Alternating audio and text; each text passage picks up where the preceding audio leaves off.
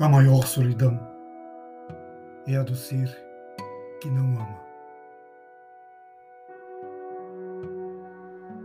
A maior solidão é a dor do ser que se ausenta, que se defende, que se fecha, que se recusa a participar da vida humana. A maior solidão é a do homem encerrado em si mesmo, no absoluto de si mesmo.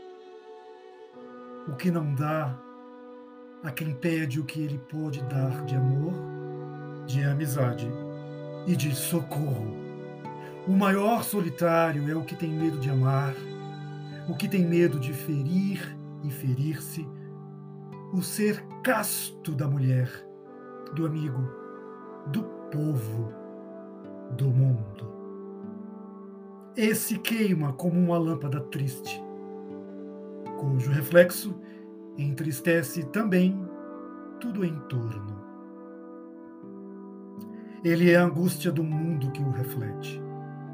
Ele é o que se recusa às verdadeiras fontes de emoção, as que são o patrimônio de todos, e encerrado em seu duro privilégio, semeia pedras do alto de sua fria e desolada torre.